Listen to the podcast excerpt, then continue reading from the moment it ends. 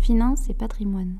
Bienvenue sur Finance et patrimoine, le rendez-vous des coulisses de la finance. Je suis Olivier Scrooge, cofondateur de Scrooge Finance, la plateforme des experts de la finance, de la fiscalité et du patrimoine. Je reçois via ce réseau des talents qui partagent leurs secrets et leurs meilleures méthodes pour doper vos résultats. Que tu sois débutant ou expert, abonne-toi. Ce podcast va devenir ton meilleur allié. Finance et patrimoine. Bonjour à tous, bienvenue sur cette nouvelle émission du podcast Finance et patrimoine. J'ai le plaisir aujourd'hui d'accueillir Géraldine Garnil euh, sur le sujet comment devenir conseiller en gestion de patrimoine. Alors Géraldine, bonjour. Bonjour Olivier. Bonjour, je suis, je suis ravi de t'accueillir. Moi Euh, pareil. pour cette version du podcast. Et puis, je pense que ce sujet va, pouvoir aider de nombreuses personnes qui, euh, cherchent leur voie à peut-être mieux s'orienter et, qui sait euh, partir sur ce, métier. Euh, donc, pour commencer, est-ce que tu peux parler de, ton parcours professionnel, un petit peu qui, qui tu es, Géraldine? Alors moi je suis dirigeante du cabinet G Patrimoine. Euh, j'ai créé ce cabinet il y a deux ans après avoir euh, eu une expérience en banque d'une quinzaine d'années. Euh, donc je suis passée par tous les cursus en banque, conseiller financier, conseiller clientèle, conseiller en gestion de patrimoine. Et au bout d'une quinzaine d'années, j'ai décidé de mettre à profit mon expérience professionnelle pour mon compte personnel. D'accord. Alors, en quelques mots, euh, qu'est-ce que c'est qu'un conseiller en gestion de patrimoine? Ah, c'est une bonne question, Olivier. Qu'est-ce qu'un conseiller en gestion de patrimoine? Alors, c'est un grand mot, euh, mais c'est tout simplement accompagner les clients dans la gestion de leurs projets, la préparation de leurs projets personnels et professionnels. D'accord. Donc ça se traduit euh, par un accompagnement euh, finalement euh, sur le long terme. Exactement. En fait, euh, l'idée de l'accompagnement, c'est euh, de préparer la personne euh, à s'adapter à ses projets. C'est-à-dire que dans la vie, on a des projets qui sont euh, tout à fait euh, euh, alors personnels, professionnels, court terme, moyen terme, long terme. Et tous ces projets euh, doivent être préparés pour qu'il y ait une bonne euh, continuité et une finalité de, ces projets. D'accord. Donc je, sens qu'il y a beaucoup d'humains dans, la relation qu'il faut entretenir entre euh, le conseiller et son client. Euh, juste en quelques mots, qu'est-ce qui, qu'est-ce qui te fait vibrer dans, dans ce métier? Qu'est-ce qui, qu'est-ce qui t'anime? Qu'est-ce qui te fait te lever tous les matins pour, pour aller à la rencontre de, de tes clients? Alors effectivement, juste pour rebondir à la question d'avant et finaliser ce que tu viens de dire, c'est que la relation doit être une relation de confiance. Si la relation n'est pas basée sur de la confiance, le conseiller et le client ne peuvent pas travailler ensemble. Oui, Voilà. puisqu'il s'agit quand même des finances euh, d'une personne ou d'une famille, euh, donc euh, des sujets hyper sensibles. Exactement. Mm. Alors, ce qui me fait vibrer, moi, aujourd'hui, dans mon métier, c'est d'avoir trouvé la solution adaptée et quand le client me dit « Go, Géraldine, on y va D'accord. ». Voilà. Donc c'est suite à une proposition, voilà, c'est la confiance qui s'est installée. Exactement. et, euh, C'est la confiance. D'accord. Euh, alors, pour les gens qui nous écoutent et qui voudraient aussi euh, se lancer dans, cette activité-là, euh, qu'est-ce qu'il faut comme compétence? Qu'est-ce qu'on doit avoir en termes de, de, capacité, de soft et- ou de technique pour pouvoir exercer ce métier? Alors, ça va en fait être une seule réponse. Parce que c'est effectivement la clé euh, pour être euh, conseiller, et n'importe quel conseiller d'ailleurs, j'aurais envie de dire, c'est de trouver le besoin du client. Et pour trouver le besoin du client, en fait, c'est de l'écouter. Si j'écoute pas mon client, je ne saurais absolument pas quoi lui proposer. D'accord. Voilà. donc la, première compétence, la première qualité, c'est l'écoute et la compréhension des projets de son client. Et l'empathie, du coup. Voilà. D'accord. Euh, Est-ce qu'il y en a d'autres? Oui, alors après, il y en a beaucoup d'autres. Euh, Ça va dépendre euh, de quel statut, euh, sous quel statut tu es, en fait. Euh, le statut de salarié, c'est facile. Parce qu'en fait, le client vient tout seul. Euh, il vient taper à la porte de la banque. Voilà, exactement. Donc, il tape à ta porte. Alors, c'est facile, hein, je dis ça, mais il y a quand même aussi euh, aller chercher du client quand tu es en banque, mais c'est beaucoup plus simple quand tu es euh, salarié. Quand tu es à ton compte, il y a hum, des difficultés supplémentaires à, hum, en fait, à surmonter, notamment trouver du client. Voilà. Donc. Mais déjà, pour on est allé peut-être un peu vite sur le, mode salarié. Oui. Euh, quelles sont les compétences, à, part l'écoute, à avoir pour, pour pouvoir être conseiller en gestion de patrimoine, même dans en tant que salarié, dans une, organisation bancaire ou, ou assurantielle? Alors, les compétences qu'il faut absolument avoir, c'est de l'organisation, être synthétique, parce que quand euh, on fait nos propositions aux clients, il faut savoir aller droit au but. Le client, en fait, si euh, tu lui expliques beaucoup trop de choses, il va se perdre. Donc euh, voilà, organisé, synthétique, adaptable.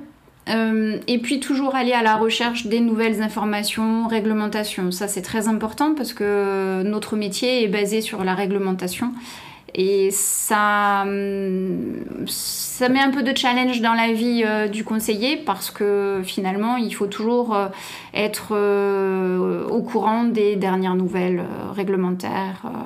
D'accord. Donc ça, c'était la, la, partie où on est salarié, où je dirais les clients viennent d'eux-mêmes à la banque pour avec leurs besoins. Euh, les salariés en général n'effectuent pas forcément des recherches de, de, clients, ils en effectuent un petit peu. Alors ils seraient censés le faire, mais il y a tellement de travail euh, dans les banques en tant que salarié pour euh, le conseil bancaire que finalement on n'a pas le temps en banque d'aller chercher. alors il est euh, demandé hein, de la part de la direction d'aller chercher de la recommandation, de faire du phoning, mais euh, il faut savoir que le métier euh, de conseiller dans les établissements bancaires ou, même au niveau assurance, il y a énormément de travail. Et hmm. donc, bah, aller chercher du client, c'est un peu plus difficile. Hmm, d'accord. Et donc, voilà, par contre, lorsqu'on passe à son compte, eh bien finalement, euh, il faut se faire connaître, hein, créer cette relation de confiance. C'est ça. Et, mm. euh, et, puis monter sa entreprise. Exactement. Et c'est là où ça devient plus difficile finalement. ça s'inverse par rapport euh, au métier de conseiller salarié. Donc quelles sont les compétences nouvelles qu'il faut pour passer à son compte en fait, pour monter son, son entreprise?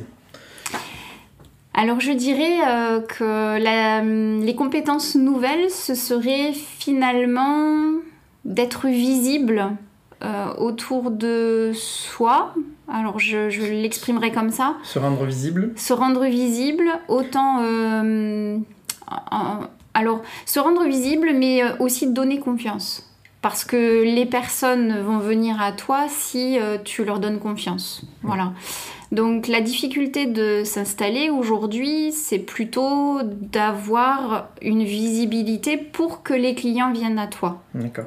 Donc autant quand on est salarié, la relation de confiance, elle est installée une fois que le client est arrivé à soi. Tout à fait. Autant là, elle est d'abord à installer à distance avant que le client soit arrivé pour le convaincre de venir. Exactement. Donc il y a une difficulté supplémentaire euh, euh, à créer puisque effectivement quand on est dans un organisme, un gros organisme, il y a déjà la confiance. C'est ça. Exactement. Alors c'est pas la seule, la seule difficulté euh, à surmonter hein, quand on s'installe. C'est que déjà la première difficulté quand on s'installe à son compte, c'est quel statut choisir. Voilà. Ah oui. Et Donc là, c'est la création de l'entreprise. La création de l'entreprise. Hmm. Alors, le statut, je parle du statut du conseiller. Il y a plusieurs statuts. Il y a le statut de mandataire, où là, tu es rattaché à une enseigne. D'accord. Euh, exclusive ou non. Mais euh, là, tu es donc mandataire et tu, euh, en gros, hein, pour expliquer rapidement ce que c'est que le statut de mandataire, c'est que tu as un portefeuille client, mais qui n'est pas le tien. Voilà. Donc, il, appartient au cabinet pour lequel tu travailles ou, à, l'organisation Exactement. Exactement. Ou à l'organisation pour laquelle tu travailles. D'accord. Ensuite, Donc, il y a tu es à le- la fois à ton compte, donc Ouais. pour ton entreprise, mais Ouais. tu es rattaché à une organisation qui te fournit des services, j'imagine. qui te fournit des services en Ça échange, peut être un, bien groupe- sûr. un groupement aussi euh, de CGP, une association Non, alors un non groupement, tu seras, euh, voilà, c'est encore autre chose. Voilà, en fait, euh, donc du coup, je rebondis dessus. Tu peux aussi être rattaché à un groupement, mais en étant indépendant. Mmh. Euh, le fait d'être rattaché à un groupement, c'est que tu as euh, la possibilité d'avoir une organisation qui s'occupe de tout ce qui est euh, fournisseur. Mhm. Euh, une organisation qui s'occupe de, de faire un lien entre chaque euh, conseiller qui appartient au groupement, ce qui permet de faire ben, des choses sympas comme des after-work, euh, Mhm. des séminaires, des réunions aussi de travail, Des formations aussi, des formations, exactement, puisqu'on a euh, des formations réglementaires qui sont de 15 heures par an obligatoires, et du coup, ça permet de booster un peu tout ce tout ce travail qu'il y a à faire quand on est euh, installé à son compte. Mhm. Et euh, quand on est tout seul, donc du coup le dernier statut c'est vraiment indépendant et tu n'es rattaché à aucune entité. Et là tu es vraiment seul, donc tu t'organises euh, ton année bah, toute seule. Voilà. Euh, et donc toi, Géraldine, tu es passée par plusieurs étapes dans ton parcours professionnel. Euh, Est-ce que tu, eu, tu es passée de dire, parce qu'aujourd'hui tu es complètement indépendante ton cabinet euh, C'est ça. à toi, euh, est-ce que tu as eu, as eu le besoin de passer par des étapes ou... Oui, j'ai Ah. eu besoin en fait de passer par l'étape euh, du mandat. En fait, j'étais mandataire d'une structure d'un agent euh, Swiss Life à l'île Jourdain. D'ailleurs, je lui fais un petit coucou, c'est Richard Modesto. Euh, donc, qui m'a permis de faire le pas entre le salariat et euh, l'indépendant. Voilà.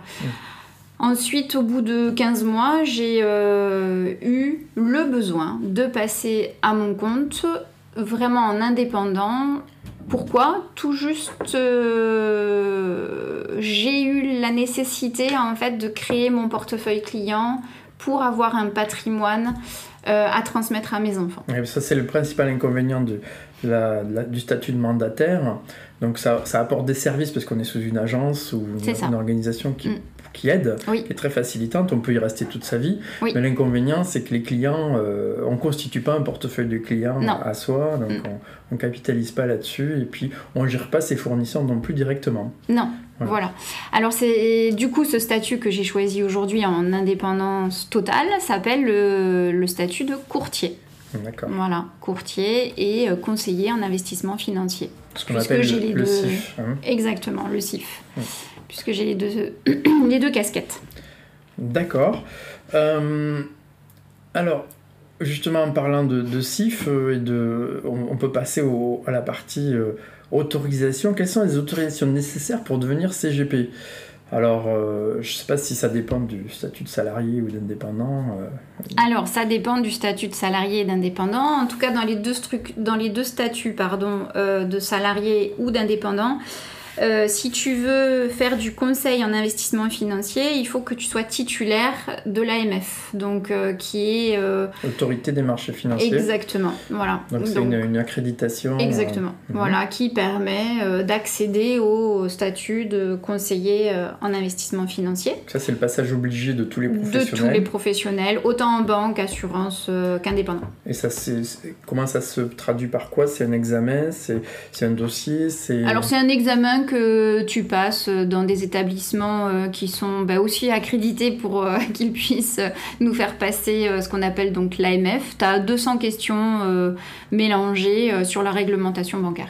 D'accord. Bon, je vais m'arrêter là parce qu'après l'AMF c'est pas non plus ça fait pas euh, rêver euh, au niveau du sujet. Oui. Et puis, Euh, on, on le passe qu'une fois et ensuite... Il Exactement. y a des formations qui Ouais. permettent de l'entretenir, je pense. Non, on le passe qu'une fois, il est valable à vie, euh, mais bien sûr on a des contrôles euh, de. D'accord. euh, oui, Vous avez une, une sorte de... C'est une autorité de surveillance, en fait, exactement. Qui, hein, qui voilà, surveille tous- Ouais. tous Ouais, les professionnels. exactement. C'est la CPR qui s'en occupe. D'accord. Voilà. Euh, donc, on était sur les autorisations. donc, on a parlé du, du, de l'AMF, qui, Oui. qui est le qui est la- l'autorisation minimale pour pouvoir, je dirais, proposer à ses clients Mm. euh, des produits financiers euh, basés sur de l'assurance. Non, Non, alors pas l'AMF, exactement. Je me trompe. Ah, C'est ça. c'est que l'AMF, en fait, c'est euh, pour. euh, euh, en fait, euh, ça te permet d'exercer la profession de conseiller en investissement financier. D'accord. Voilà. Tout ce qui est assurance, tu peux euh, donc le pratiquer et tu as besoin d'une autorisation qui est en fait euh, délivrée par l'ORIAS. D'accord. Voilà. Donc là, tu as euh, un dossier à remplir. À tra- Alors, l'ORIAS, en fait, aussi délivre l'autorisation pour le CIF. hein. Voilà. Mais l'assurance, tu n'as que cette autorisation à avoir. Pour le. CIF, tu as l'ORIAS et le- l'AMF. Ces deux, hum, ces deux professions sont en fait complémentaires. Tu as donc la profession d'intermédiaire en assurance et Mhm. tu as la profession de conseiller en investissement financier. Donc Donc, elles se complètent. Complète. Donc le métier de conseiller en gestion de patrimoine est basé sur le fait de pouvoir proposer à ses clients finalement des, des placements ou des, des- des projets de toute nature, Oui. euh, qui soient euh, dans le domaine de l'assurance Oui. ou dans le domaine de l'investissement Exactement. et euh, peut-être aussi de l'immobilier, j'imagine que... Exactement. Avec la, alors là, du coup, c'est une autre habilitation qui en fait se, dé- se nomme la carte T. Tu obt- obtiens la carte T pour faire de l'investissement immobilier. Donc là, on peut proposer euh, des, des, des logements à vendre ou Oui. des investissements dans le domaine Oui. de l'immobilier. Oui, en Euh, loi à- Pinel euh, voilà. ou bien tout simplement en locatif. Donc Mm. le, le, le, la- le conseil pour vraiment être conseiller en gestion de patrimoine accompli, c'est d'avoir toutes ces accréditations, soit directement. Alors j'ai pas fini en accréditation. Ah, pardon. oui, c'est pas- ça serait trop, trop simple. c'est qu'il faut aussi adhérer à une, alors moi ce que j'appelle une chambre des, des CGP. Mhm. Euh, donc tu en as plusieurs. hein. Euh, moi j'ai choisi de travailler avec la compagnie des CGP. Tu en as plusieurs comme l'Anacofi. Euh, tu as aussi, alors je n'ai plus son, la chambre nationale des CGP. Voilà. Puis tu en as d'autres. Voilà. Mhm. Euh, mais tu dois euh, forcément adhérer à l'une de ces chambres pour pouvoir exercer, parce que c'est eux qui vont en fait t'autoriser à le faire. Euh, et ils surveillent, entre guillemets, hein, surveiller c'est pas vraiment un terme sympathique, mais en tout cas ils, ils t'accompagnent dans euh, ton année euh, d'exercice. Donc Voilà. c'est une association professionnelle, un syndicat. C'est ça. Voilà, de- Oui. il y en a plusieurs, hein, si je comprends bien. Tu peux choisir celui que tu On veux. choisit sa paroisse Voilà. et, euh, et donc elle fournit des services. Mais c'est quand même eux qui sont garants de, de tes habilitations aussi. C'est-à-dire que tu dois y mettre tous tes documents euh, nécessaires pour exercer. Euh, ton, tes diplômes, euh, tu dois y mettre ton ORIAS, tu dois y mettre ton AMF, euh, tu as un entretien avec l'une, avec un comité pour donc voir comment tu exerces. Euh, voilà, tout ça euh, pour euh, dire que c'est quand même une profession qui est pas dite réglementée comme les experts comptables, mais on est quand même dans une profession réglementée. Oui, alors euh, elle est multi-réglementée, ce que je vois vraiment, ça. par secteur d'activité, Voilà. donc assurance, euh, investissement Mm. et puis euh, Immobilier. immobilier. Tout à fait. Euh, très bien. On- on- alors, qui dit proposer à ses clients des solutions, dit avoir des solutions et dit avoir des fournisseurs de solutions. Oui. Euh, alors, comment ça se passe pour avoir des fournisseurs de solutions Donc, quand on travaille pour, qu'on est salarié d'un organisme, Mm, l'organisme mm, a ses produits maison, Ouais. euh, que, ce soit les banques ou les Ouais. assurances. Voilà.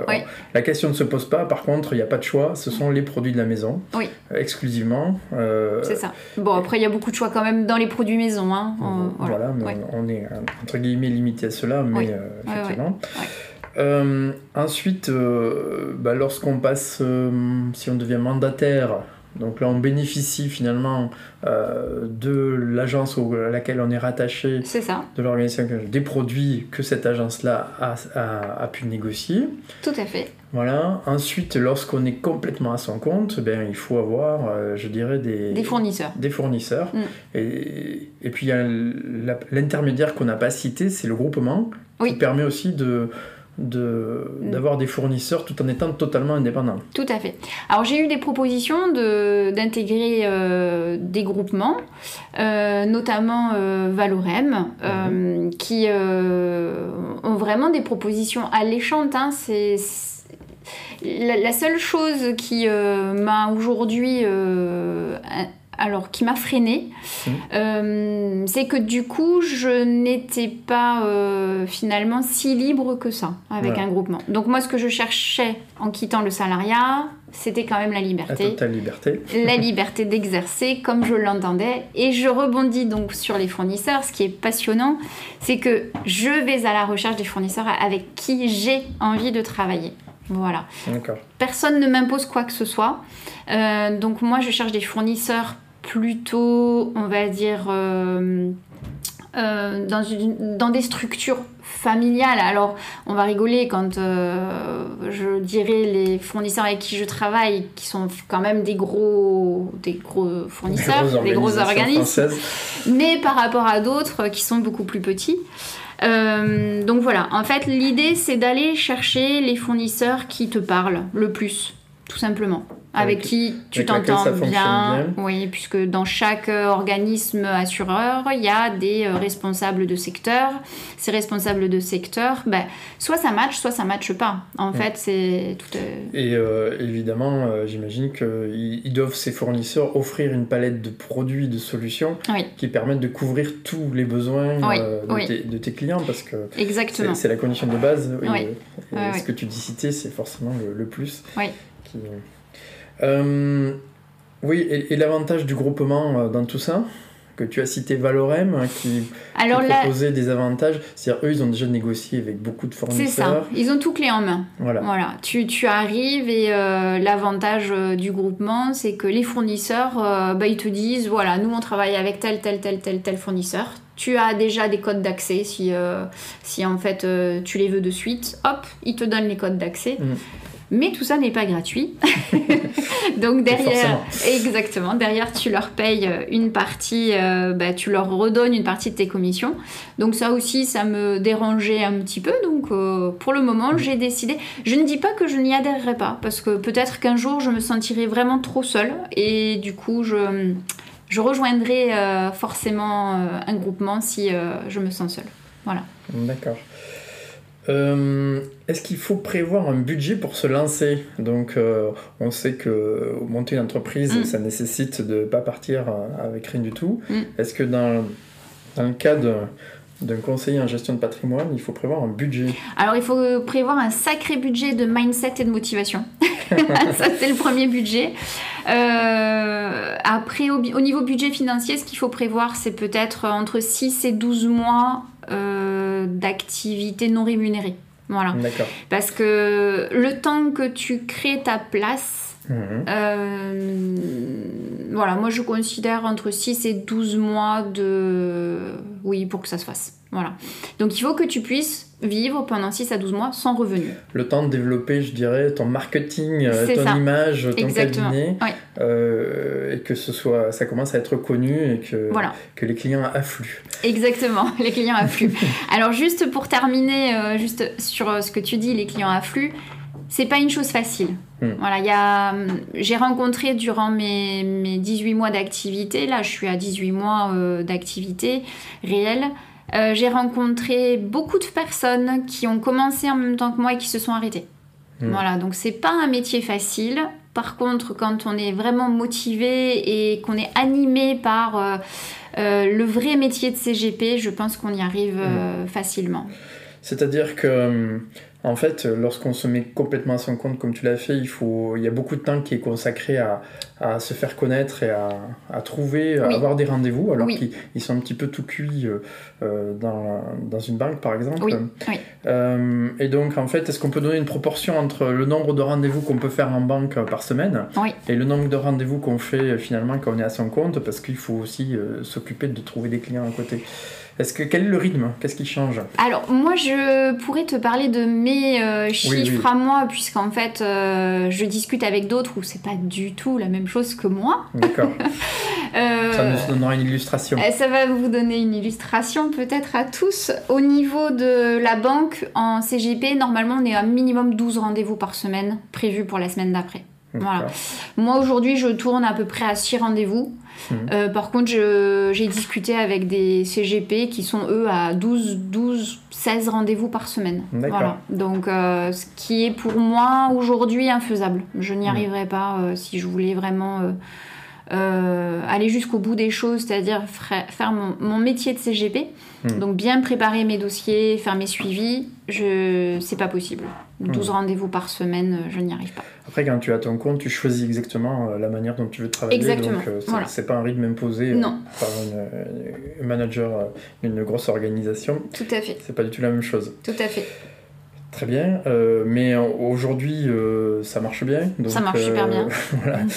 donc, ça, ça veut dire que c'est suffisant. Oui, c'est suffisant. Voilà. Mm. Euh, donc un budget, voilà, on, on a compris, il faut, faut se laisser le temps de, Oui. de s'installer. Oui. Donc euh, il faut aussi vivre à côté. Oui. Et donc il faut prévoir. Mais euh, on peut bénéficier d'aide, j'imagine, Mm. quand on fait ce pas-là, passer du monde du salariat au monde de... On peut bénéficier d'aide de Pôle emploi qui permet finalement bah, d'avoir deux ans de sérénité financière pour s'installer. Puisqu'en fait, euh, alors tu peux en bénéficier effectivement si tu as euh, euh, eu une rupture conventionnelle, hein, parce que Mhm. sinon tu peux pas le faire, euh, ou alors réorientation professionnelle, mais là fi- finalement tu sors pas de la banque. Oui. Voilà, donc Est-ce qu'on peut se lancer à son compte sans avoir fait une expérience finalement au moins salariale, c'est-à-dire de s'être occupé de clients, de savoir gérer des clients, déjà d'avoir connaître le métier de CGP. Est-ce qu'on peut se lancer à son compte sans connaître le métier de CGP avant? Honnêtement, Olivier, je peux pas te répondre à cette question parce que moi, ça n'a pas été mon cas. Mhm. Et euh, ce que j'ai pu euh, constater euh, autour de moi, je te dirais que non. D'accord. Voilà, c'est très difficile pour les personnes qui, en plus, doivent apprendre le métier. Et en Euh, plus, faire, euh, donner confiance aux clients. Ben, donner confiance au client, mais pour donner confiance au client, il faut connaître vraiment euh, ben, les, les solutions que tu proposes. Être Et un euh, expert déjà. Voilà, faire un bilan patrimonial, c'est pas moindre. Il y a beaucoup euh, de choses à savoir, à connaître. Et je pense que dans ces cas-là, si tu ne viens pas du métier de CGP salarié, il faut bien quand même que tu te donnes 2-3 ans de formation pour Voilà. pouvoir euh, ensuite l'appliquer dans, dans ton expérience quotidienne. Donc, euh, je, je suis un petit jeune, je viens d'avoir mon Master 2 en finance. J'ai mon AMF en poche. Oui. Euh, est-ce que je me lance directement à mon compte ou est-ce que je vais faire mes, mes preuves dans le monde de, en tant que salarié ou...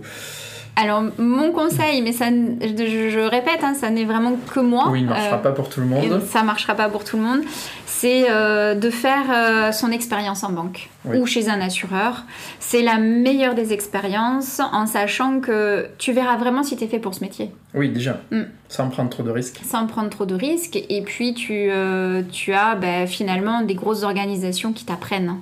Et ça, ça n'a pas de prix. Moi, je remercie vraiment le- la banque avec laquelle j'ai travaillé pendant 15 ans. Parce que dans- sans eux, je ne serais jamais arrivée là où j'en suis aujourd'hui. Mhm, D'accord. Voilà. Eh bien, euh, moi, j'ai épuisé euh, mon petit stock de questions sur cette, euh, cette profession.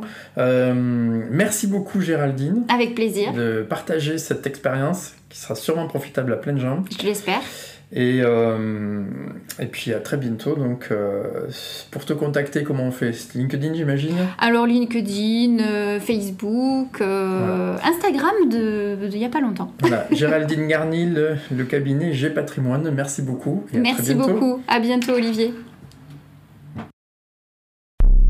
Finance et patrimoine. Si vous avez écouté jusqu'ici, c'est que vous avez aimé cet épisode. Alors partagez-le ou laissez-lui 5 étoiles sur Apple Podcast. Ce podcast est rendu possible par Scrooge Finance, la plateforme des experts en solutions financières, fiscales et patrimoniales pour vos projets de vie personnels et professionnels. Que ce soit pour lancer un projet, préparer sa retraite, investir pour l'avenir ou bien simplement faire un bilan pour explorer les possibles, rendez-vous sur www.scrooge.finance. A très bientôt pour un nouveau podcast Finance et patrimoine, les secrets backstage. Finance et patrimoine.